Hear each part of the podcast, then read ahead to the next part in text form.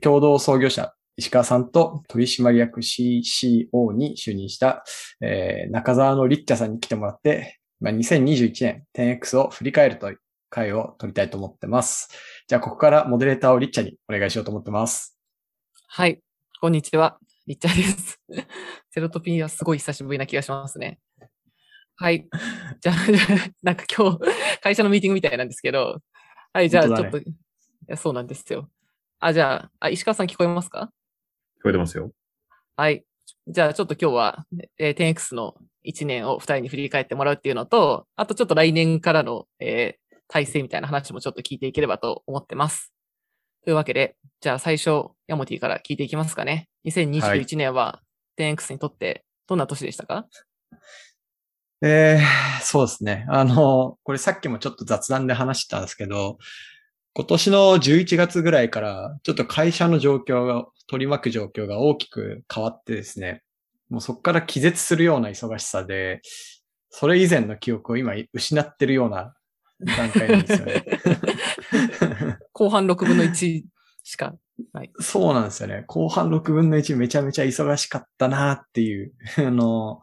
なんかそういう一年だったんですけど、ただもう少しちょうど真面目に振り返ると、去年の今頃は、あの、アプリが多分2個ぐらい、イトーヨーカドーさんとフレスタさんの、えー、っと、まあ、既存で動いているウェブサイトをラップして動くようなモバイルアプリで、まあ、お客様の UX を提供するっていう、なんかそういう事業だったのが、まあ、今は、あの、そこから本当に非連続に変化していて、ネットスーパーをやるために必要なモジュールが全部揃った whole product を、えー、まあ、まがいないにも提供し始めてるっていう点で見ると、まあ、すごい、あの、大きい変化が今年もあったなっていう 10X の1年だったなっていうふうに思ってます。ああ、確かに。それで言うと、そういえばパートナー数とかって、まあ、外に公開しているのは、えっ、と、今5社ですかね。ちょっとローンチしてた4社で、公開してるの5社なんですけど、なんか、その内部的に、なんでしょうね、1年前から、こう、10X してるのか、なんかどれぐらいこう、増え、話とか増えてるな、みたいな感覚なんでしょう。いやー、大変だよ、これ。大変なことになるよ、これ。数えられない。数えられない。まあ、それこそ、その、ウェブサイトラップしてアプリが提供できますっていう時には、結局対象ってネットスーパーはすでにやってるような小売さんだけは対象だったわけなんですけど、まあ、そこからこう、あの、今年の3月に薬王堂さん出してから、まあ、 whole product というか、在庫を管理したり、 pick pack したり、配達までやりますよっていう、なんかそういうオペレーティングシステムをまるっと提供しますっていうところにこう、 value prop が大きく変わったんですよね。で、そこからは本当に日本のネットスーパーなんかやったこともないような方々が、なんか我々のお客様の対象になったので、なんかそういう意味で言うと、10倍どころか30倍ぐらいのお問い合わせだったり、まあ、潜在顧客が広がったっていう。で、そのうちのいくつかは本当にディールとしてはまとまっていて、えっ、と、まあ、まだその実績としてリリースはできてないものの、えー、そういったお客様が後ろに控えてるっていう意味で言うと、大変なことになってきたなっていう感じですね。そうですね。いつもリストがすごいどんどん伸びていくなっていうのを習字でいつも見てた気がするんですが、あとなんかヤモティの出張回数回数とか 10X してそうですね。10X してるね、それ。すごい出張回数だったな、今年。点どころじゃないかもしれない。そうね、すごかったな、今年は。はい。じゃあ、そんなところですかね。はい、じゃあ、ちょっと石川さんからは、じゃあ、まあ今の話もありつつ、開発とかプロダクト的なとこはどうですかね。そうですね。えっ、ー、と、さっき山本さんも話してた通りで、えっ、ー、と、まあ去年、1年前は、えっ、ー、と、まあ基本的にはネットスーパーを持っているところに対して、まあそのネットスーパー、既存の Web のものを、えっ、と、自動操作するっていう形でアプリを提供してたんですけど、まあなんかそこから、まあその方式でできることに限りがあるよねとか、もっと手を広げていったら実現できることとか、えっ、と、ユーザー体験って広がるよねっていう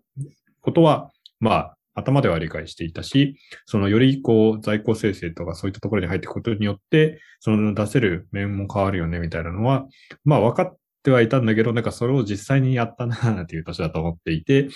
で、まあ確かにこういうものがあればこういう管理ができそうとか、えこういうふうに生産性を上げられそうとか、なんか働きやすくできそうみたいな、なんかそういった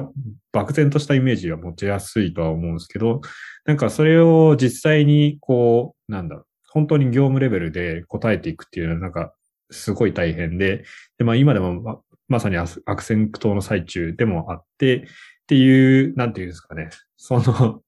ここの、ここが必要なのは分かっていたけど、本当にここに登りきるため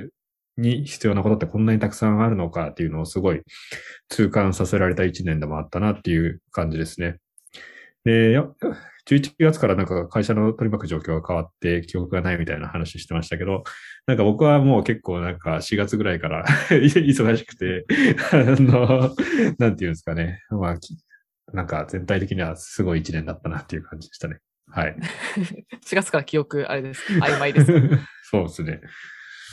長いですね。1年間のうち3分の2ぐらい記憶飛んでます。うん。まあ、それだけ充実した1年だったとも言えるっていう感じですね。素晴らしい。だいぶポジティブに なったところで。なんか、ちょっとパートナーさんが多いので言いづらいかもしれないんですけど、なんでしょうね。なんか、プラあの、言える範囲で、なんかプロダクトとしてこうできるようになったこととか、その開発的になんでしょう、広がったこととかって、なんか具体的なところあったりしますか？そうですね。えっと、結局なんかあらゆることに対して、えっと、まあ、変えられる可能性があるって捉えられるようになったっていうのは大きいかなと思っていて、それこそもともとネットスーパーというものがあると、じゃあそこの在庫を増やそうと思っても、あの、増やすことができないとか、えっと、まあ、配送に対するそのキャパシティを増やそうと思っても、なんかそこに対してできるものが何もないとか、配送枠の検証をしてみようと思っても、えっ、ー、と、それを、まあ、動かすことは基本的には、えっ、ー、と、できないみたいな、その、プロダクトとして引けるレバーが、えっ、ー、と、まあ、本当に限られてたんですけど、それをなんか我々がやるようになったことで、えっと、それができるようになったっていうのが一つ大きいところですかね。で、まあ、レバーを引く準備ができたぐらいみたいな感じで、今実際それをすごいガチャガチャやってるみたいな感じではないんですけど、えっと、まあ、その近い未来のタイミングでそこで、こう、検証すべきことをたくさん検証できるようにしていきたいし、まあ、そこから先に、その、まあ、体験が大きく変わることもあると思うんで、なんか早くそういうステージに行きたいなっていう感じではありますかね。うんうんうん、ものすごい複雑、複雑性が上がってるのかなというところではありますね。そうですね。なんかこの間、オープンオフィスでちょっと話してて、なんかもともとそのお客様が触れるところだけ作ってたんですけど、えっ、ー、と、今度はそのシステム全体というか、えっ、ー、と、まあ、それこそ機関システムに触れ触れる機会とかもね、できてきたし、スタッフが触るところもできてきたっていう中で、なんかシステムの規模規模って、まあ、あの、どれぐらいになったんですか？みたいな、その感覚としてみたいな話が話題に上ったんですけど、なんかその時に、なんかその場にいたエンジニアと一緒に、なんか二人とも同時になんか4、5倍ぐらいかな、みたいなのがそういう感じで言ってて。うん、なんか、まあ、そんなことになったんだなっていう感じですね。ああ、でもその感覚すげえ正しいと思ってて、結局そのお客様向けのアプリケーションって、まあ、利用頻度週に1回とかで、まあ、月に4回で1回20分とか30分だとすると、まあ、それが何十万人って言ったとしても、まあ、トータルのね、利用のトラフィックみたいなもので言うと、その高が知れてると思うんですけど、それを供給するスタッフっていう意味で言うと、えっ、と、この人たちって業務で、しかもその業務の一部を入れ替えるとかじゃなくて、我々の仕組み自体が業務そのものなので、えっ、と、下手すると、えー、5人とか6人とか多いとかあと10何人っていう方が1日8時間とか、そのぐらいの時間かけて、まあ自分の本当に仕事の全てをその上で行うっていうことをしてるんで、まあそこのトラフィックなんかも含めていくと、まあ本当にシステムって意味で言うと、本当4倍とか5倍とか、そのぐらいのものを提供してる感覚は正しいんじゃないかなって気がしますね。そうですね。なんかその4とか5とかいう数字に根拠はないんだけど、なんか体感としてはそうだな、みたいな。そんぐらいある。あるある。じゃあ、その体感 5X ぐらい複雑になったところで、えっと、お二人の役割とか、その自分の時間の使い方とか、社内での動き方みたいなのが、この1年で変わったところとか、チャレンジしていることとかがあれば、ちょっと伺いたいです。じゃあ、これもヤモティからお願いします。からいやー、1年前自分が何してたかあんま記憶がないんだけど、多分1年前ビズデブを採用したいって言って、めっちゃビズデブのブランディングやって、本当に採用してたと思うんですよね。でも今それっていうよりは、何、何し、何してましたかね？でもなんかすごい会社の大事なイシューを定義していくと、結局今ってその18名からスタートして、今年内定ベースで50何人でしたっけ？みたいな53ですかね今。54か。そう。で、実際に入社してる方はベースでも40何人いらっしゃるっていう状態に大きく変わったので、なんか僕の役割って結構その10何人の時はその一人一人のパフォーマンスをどうやって上げていくかみたいなことをすごく考えてたり、なんかその人たちが自由に動けるフィールドとか、そのための材料を作るってことにすごく意識を向けてたんですけど、今すごい抽象的なんですけど、こう、組織、動く組織を記述するっていうのにすごい多くの時間を割いてるなと思ってて、なんか、えっ、と、ま、歯車とか、シャ、シャーシ、わかんない。こうミニ四駆1台作るときにいろんなパーツが組み合わさって、それぞれがそれぞれの機能を果たして、こう動いていくみたいなイメージがあるんですけど、なんかそれぞれの間で何が、えっ、と、摩擦になってとか、こう何と何をどう組み合わせたらどう動くのかっていうことを考える時間とか、それを、えー自分の頭の中にあってもダメなんで、記述可能な状態にするっていうのが、すごく自分の時間を占めてるなっていう、思ってますねまあ、あと単純に採用の面談の数とかがめちゃくちゃ多いんで、あとパートナーの方のトップ面談とかすごい多いんで、隙間の時間でそれをやってるなっていう印象があります。うーん、なるほど。ちなみに、あの、デリゲーションっていうか、こう権限以上とか、各チーム、まあ、一気にそのメンバーが、今年の頭は多分15とか20ぐらいだったのが、こう40人くらいまで増えてるわけなんですけど、なんかその渡していったり、各チーム形成みたいなのはどんな感じなんですか？ああ、でもなんかそれは結構型ができたなと思ってて、多分 ES チームみたいなのも実際にチームになったのって今年からだと思うんですけど、そこも立ち上げて渡すとか、あとそこに必要なマネジメントを定義して、例えばリッチャーについてもらうとか、なんかそういう型が自分の中ではできてきたなと思って、なんかミッション書いて、イシュー書いて、とりあえず一周目自分でやって、一回目の型のドラフトができたタイミングで、えーっと、マネージャーを見て、マネージャーによろしくって言って渡していくみたいなので、結局今も BizDev を自分が全部見てるかっていうと見てないし、あと growth success っていうチームも今年の実はまだ立ち上がって8月なんですけど、8月なんで4ヶ月ぐらいなんですけど、そこもその、マッツンさんってマネージャーに委譲できてますし、あと RS&O っていう retail strategy ops っていうチームも結構まあ人ありきですけど、この2回前に出てくれたあの、あの、アマゾンのセレクションがユニバースがとかって言ってた土地内さんに、預けて、えーそこのチームが立ち上がってみたいな形で、結構その、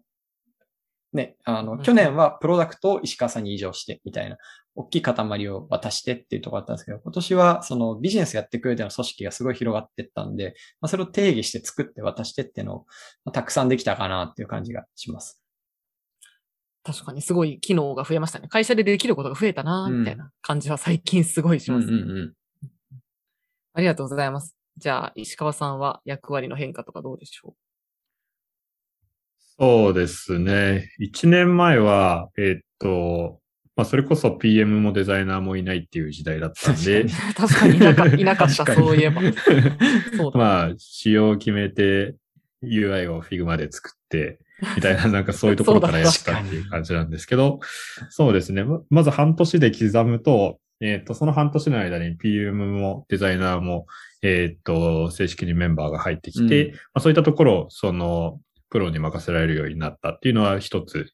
え変化するタイミングだったかなと思います。で、なんか、それまではどっちかっていうと、その開発チームに足りないものを、まあ、なんとか自分で補っていきながら、チームを、動かしていくっていうことをやってたんですけど、まあ、そこから、こう、徐々に、その自分の役割を、えっ、と、そういったところから話していくっていうような活動ができたかなと思ってます。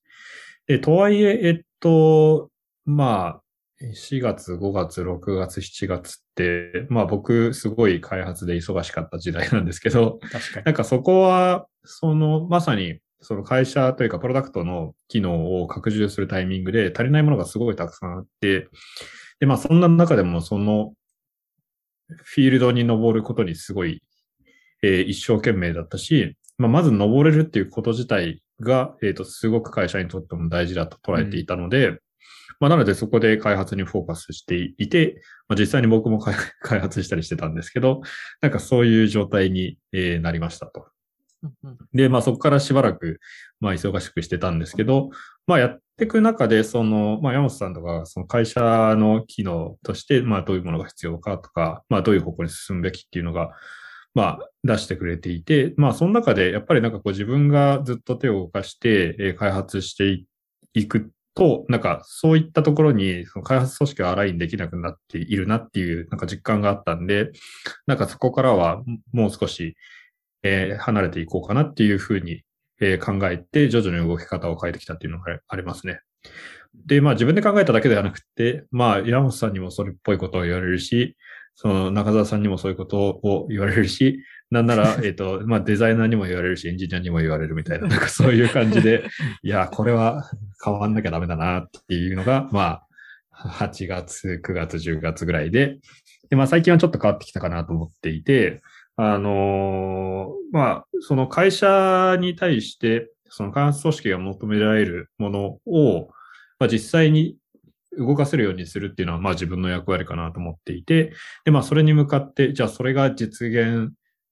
まあそもそも何を実現すべきなんだっけとか、えっ、ー、と、その実現にあたって足りないものは何だっけっていうのを考えるっていうのが、えっ、ー、と、最近やってることですね。で、まあ、まさにそのさっき紹介があった、その growth success チームとか、えっ、ー、と、 retail strategy operation の、えっ、と、メンバーが入ってきたことによって、まあ、彼らがその、然るべきを成果を、然るべき成果を出すためには、まあ、開発組織もそれに合わせて、えっ、ー、と、規模を拡大していく必要があって、で、まあ、彼らが、彼らの力が必要だからこそ、えっ、ー、と、僕らチームに迎えてるわけで、でまあ、彼らを活躍させる責任が、まあ、経営陣にはあるので、なんかそこにミートはぜひしていきたいなと思っていて、じゃあそのためにどうしたら、どうしていったらいいかなっていうのが、まあ最近のお悩みというか考え事というか、そういう感じですね。まあなんかそういう変化がこの1年ではありました。なるほど。確かに途中で石川さんを暇にするっていうなんか目標がそういえば出てきたのが、だっけ？夏後、なんか一回あったような気がするそうですね。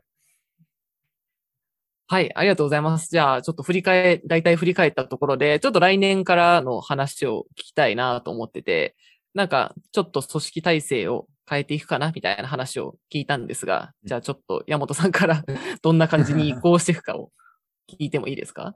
そうですね。なんか前提として、まだこれまでって、えっと、いわゆる部門というか、職能ごとの部門があって、まあ、その部門の中に、例えば、プロダクト組織の中にはエンジニアとかデザイナーとか CS がいて、えー、ビジネスの組織の中には、まあ、さっき言ったようなビズデブとか、で、その職能の人たちは、なんか、ほぼほぼ 1JD というか、同じ、えー、っと、物差しの中で、まあ、ランクがあるみたいな。なんかそういう世界線で、で、事業に対しては、個別になんかこの問題を解きたいってなった時に、プロジェクトが蘇生されて、で、そこから人が派遣されていくっていう形だったんですね。で、ただこれがすごい、えっと、今の人数規模だったり、あとはその事業の異臭のサイズになってくると、すごいワークしない部分が多いなっていうのに、えっと、まあ、ね、夏秋ぐらいからなってきていたと。まあ、それはこう、事業の構造と組織の構造がやっぱりこう一致しない部分が出てきたりとか、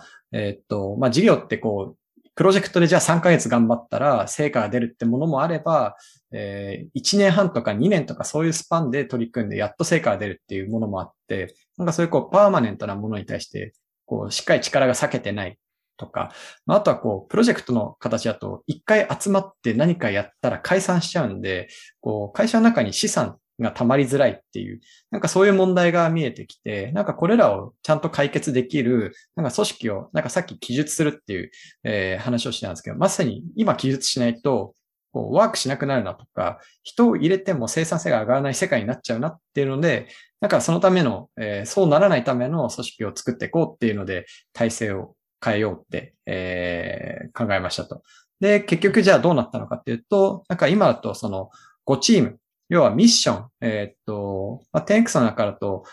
なんですかね、カンパニー、こう会社としてベットしたいっていうことと、そこからこう逆算したときに、コンコーターフォーカスしたいことっていうのを洗い出してるんですけど、そのコンコーター洗い、フォーカスしたいことを、えっ、と、さらにこう分割していくと、まあ、いくつかの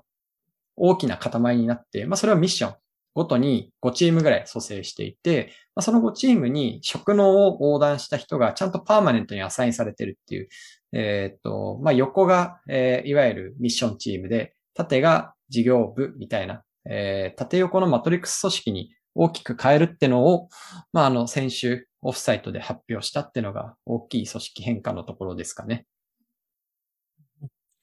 ありがとうございます。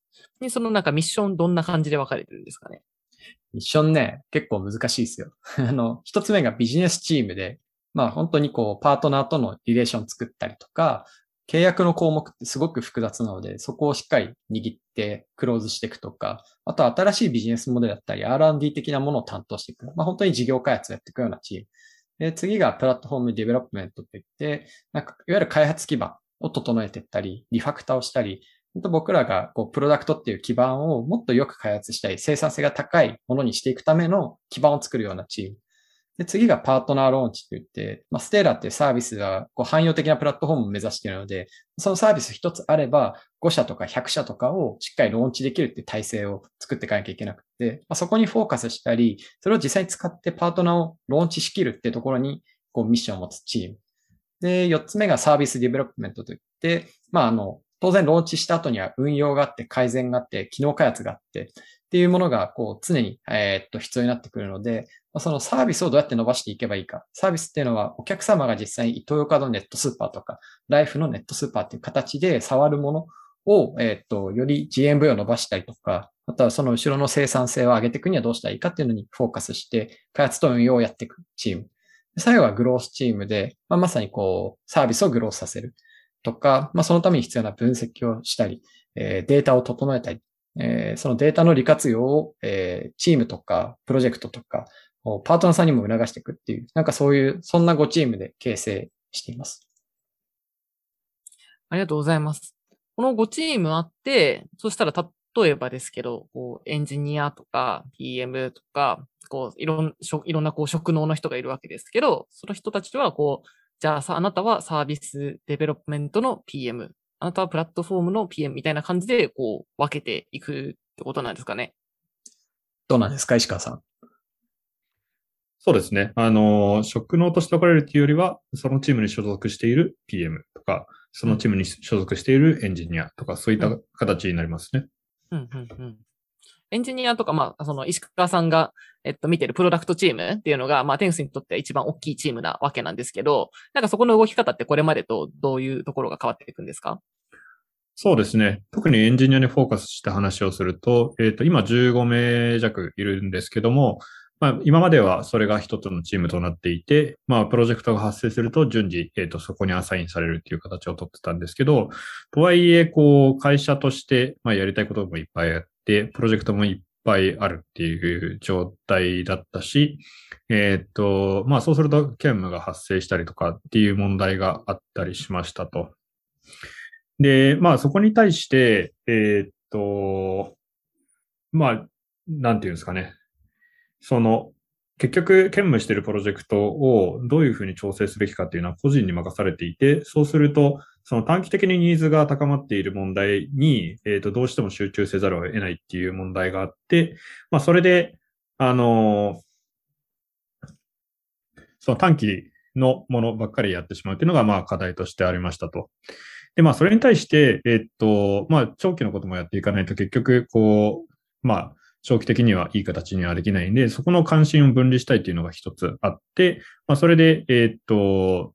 チームを、えー、分割したっていうのがありますね。元の質問何でしたっけ？いや僕によくあることなんですけどあ。その動き方がどう変わったかっていうところだったんですけど。あそうですね。そうですね。えー、っと、動き方がどう変わったかっていうと、まあ、要するに、その複数にアサインされるってことは基本的にはなくそうとしていて、基本的にはミッションに対して、えっ、ー、と、そのエンジニア一人一人が持つミッションは一つにするっていうのが大きな変化かなと思ってます。で、まあ、チーム、エンジニア関わるチームは3つで、 platform development と service development と partner launch っていうところで、まあ、要は開発基盤的なところと、まあ、サービス運営開発と、あと、えっ、ー、と、ローンチのサポートになるんですけど、なんか、その、それぞれが、えーっと、完全な分業をすることを目的としているというよりは、えっと、それぞれの見ているそのスパンが全然違うので、その進行の母体を分けたいっていうのが、まあ大きな意図としてはあって、で、まあ会社としては当然、その開発の足元も固めなきゃいけないし、えっと、中期的な中期的というか、今目の前でそのサービス運営していく上で起きている問題も対処していかなきゃいけないし、とはいえ、えっと、これからローンチしていくパートナーのための、開発もしていかなきゃいけないっていう、なんかその3つのそのタイムスパンがあって、で、なんかそれを混ぜるのがすごい危険だと思っていたので、なんかそこを明確に分けて、まあ一人一個のミッションを持てるようにしたというような形になってます。ああ、なるほど。パートナーローンチの人は、えっと、なんでしょう、なんか2ヶ月後とか3ヶ月とかのこのパートナーロンチのことを考えてるけど、プラットフォームとか、もう少し長期的な目線でもかんあの考えてたり、みたいな感じなんですからね。そうですね。なんか、例えば、その、まあ、めちゃくちゃ障害が直近あったとして、で、なんかこの1ヶ月障害対応してたら終わってました。なので、あの、このパートナーのリリースは間に合いません、みたいなことは、まあ、基本許されないわけで、まあ、なので、その関心を分離しているっていうところがありますね。うん。なるほど、なるほど。ありがとうございます。そうすると、あの、お二人、まあ、あの、ヤモティが言ってるところだと、 Biz と growth and success と retailer, strategy ops とか、まあ、石川さん早いからとプロダクト全般とかあるわけなんですけど、なんかそこでの、こう、この今後の、なんでしょう、採用要件というか、こう人だ、そこに入ってもらう人だったり、求めることとかって、ここから変わっていくことはあるんですか？そうですね。あのー、まさにこう、多分最終的には JD が変わるっていう形で変わっていくと思っています。まあ理由はこうチームが分かれたってことのもう一つのその文脈がこう関心とかやりたいこと、やることっていうのが明確に分割できるようになったことで、これまで例えばビズデブってなんかスーパーマン来てくださいみたいな JD になってるんですよね。あの、ね、よく言われたことあります。そうそうそうそう。えっと、え、これって要は PM の経験があって、えっと、大企業で事業開発をやったことがある人に来てほしいってことですか？いません？みたいな。なんかそういう感じに捉えられかねないような。あとはなんかマッキンゼー出身じゃないとダメなんですか？とかも質問でいただくことあって、まあそう取られやすいというか、あと、まあ実際の機会としても結構フィールドがあまりに広すぎるので、あの、実際にこうポンと置かれるとプレッシャーがかかるみたいな。ところがあったんですけど、まあ、今こう関心だったりそのミッションが分割して、結構分、その関心が分割するってことは、えっ、ー、と、発揮できる得意な領域っていうのも、まあ、しっかり分かれていく。あとはその中でマネジメントが効いていくっていう形になるので、まあ、より、えっ、ー、と、こう、何でもっていう形じゃなくて、一定のそのピークがある方だったり、えっ、と、この方向で伸ばしたいっていう方が迎え入れやすくなったかなと思ってます。なので、その関心をちゃんと示すためにも、JD、ジョブディスクリプションの中に落とし込んで、えっと、このチームではこういうことを求めているよとか、このチームではこういうことを求めているよっていうことを、まあ、初めの入り口としてちゃんと示せるように、えー、していきたいなっていう、まあ、準備を今しているところですね。なるほど。ありがとうございます。石川さんチームはどうですか？そうですね。あの、ベースは似たようなところが多いとは思うんですけど、ちょっと違うところを説明すると、なんか今まではその15人のでかい池の中で、まあなんか放っといたらみんな成果出してくれるよねみたいなことを結構こうも 求めてるところあったかなと思っていて、まあなんかそれはその、まあその一人一人の自立するその推進力であったりとか、その問題発見、その、その中できちんとその取り組むべき課題をま言語化できて、それに向かってそのゴールに迎えるとか、まあその対処できる技術の幅が広いとかっていうところがあって、まあ、そ、それがこの15人の意見の中で、まあ勝手に成果出してくれるよね、みたいな、なんかそういうイメージだったんですけど、今はなんかそのチームごとにミッションをしっかり分けていて、まあその中で、えっ、ー、と、割とこう腰を据えて、その取り組めるっていう機会も増えてくると思うので、なんかそういう意味では、その従来、こう、なんだろう、まあ、いろんな生物がいる池でも生きていきなさいっていうタイプでもなくて、えっと、まあ、一定こうエンジニアリングの能力がそのしっかり持てていれば、えっと、成果を出せるように、まあ、むしろ会社として、組織として、えー、整備していきたいと思ってるんで、なんかそういった、その、なんだろうな、つ、つ、強さというか、その多様さみたいな、えっと、要件は、まあ、ちょっとプライオリティを下げられるようになったかなっていうところはありますかね。で、もう一個が、えっと、まあ、会社として、やっぱりこう、プラットフォームなので、えっと、まあ、信頼性が強く高め、あ、高く求められるようになってきているフェーズでもあるので、なんかそういったところに、あの、集中して取り組みたいっていう人とか、まあ、その、いわゆる SR SRE とか、えっと、セットみたいなそのテストのエンジニアとか、なんかそういった領域に尖った人も、あの、すでに受けられる状態にはなってきてると思うんで、あの、そういった人にもぜひ来てもらいたいなというふうに考えてますね。はい。うん。なるほど、なるほど。その、こ、なんか、この強いここでどうにかしていくぞ、みたいなところから、まあ、ちょっとずつこう、チームとして機能的に動くぞっていうのに、こう、移行してるような感じなんですかね。そうですね。なんかまさになんかそのまとめを聞いて思いましたけど、なんか今までって結構こう、マネジメントを、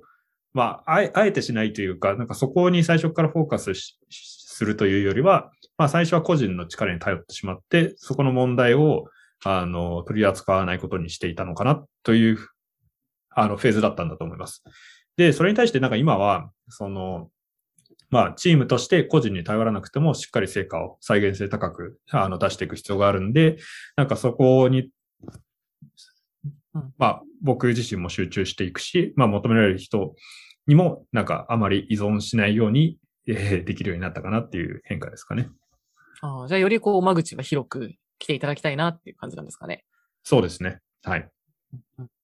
なるほど。ありがとうございます。はい。じゃあ、えっ、と、来年への体制のイメージもついたところで、じゃあ、お二人の来年やろうと思ってるというか、役割変えたりとかしていこうというチャレンジを聞いてみたいなと思います。はい。じゃあ、山本さんの2022年、2022年のチャレンジは何でしょ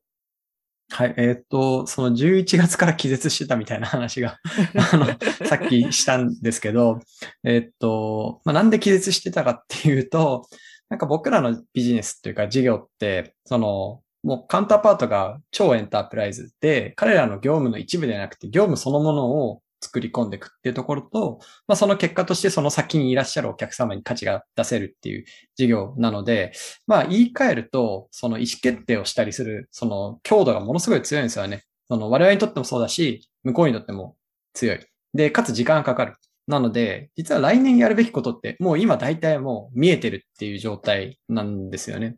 それで言うと、あの、今年はその大きい whole product がっていう話を冒頭でしたんですけど、会社として来年、またもう一個大きい、すごい big theme のチャレンジを予定していて、えーこれちょっと方々でもう少し頭出しをしてるんで伝えてしまうと、こう我々として一つ大きいセンターを設計しようしようとしていて、なんかそのネットスーパーを実現していく上で、いわゆるストアモデル。でストアの中にもちっちゃいもの、中華やもの、大きいもので、ぜ実は全然要件が違って、であとはもう一つが、こう今流行りというか、クイックコマース。えーっと、ウォルトとか、ウーバーイーツとか、ああいうところが飲食店と組んで、クイックコマースで食品を配達する。で、最後はセンターっていう、だいたい5パターンあって、僕らが網羅してるのって、このうちのセンターモデルの中ぐらい、ぐらいかなみたいなところなんですけど、そこの範囲を広げていくっていうチャレンジの中で、おそらく最も難易度高いだろうと思ってるようなものに、まあ来年会社としてチャレンジしよう。まあするってことがほぼ決まっているっていうところです。なんか自分の役割って、その大取りとしての、まあ、社長としてみたいな話と、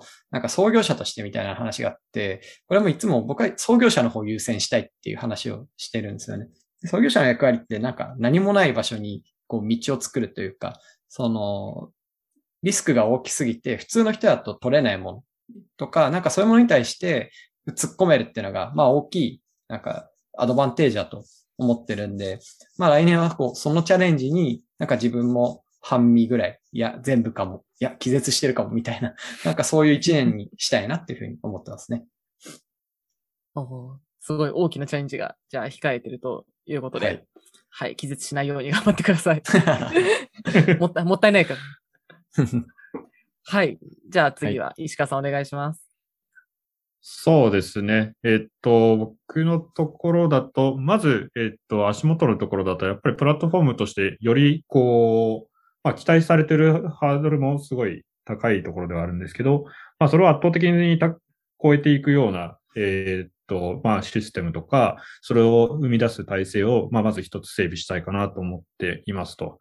で、まあ、それは今のその規模で、まあ、到底できるものではもないと思ってるので、まあいろんな、その新しく入ってくる人とか、まあ今いるメンバーの力を借りながらそれを実現していきたいっていうところが、えー、まず一つですかね。でもう一個が、えっと、まあ、社内的にも今すごい機会が広がっている時で、まあ、さっきも紹介にあったような、そのグロースアンダーサクセスチームが入ってきて、まあ、グロースの問題にもすごい取り組める、そのプロの人たちがいるし、えっ、とリ、 retail strategy operations の、えっ、と、メンバーも入ってきていて、そのセンターを作るっていうことも、もう普通に現実的にできるっていう状態になっていますと。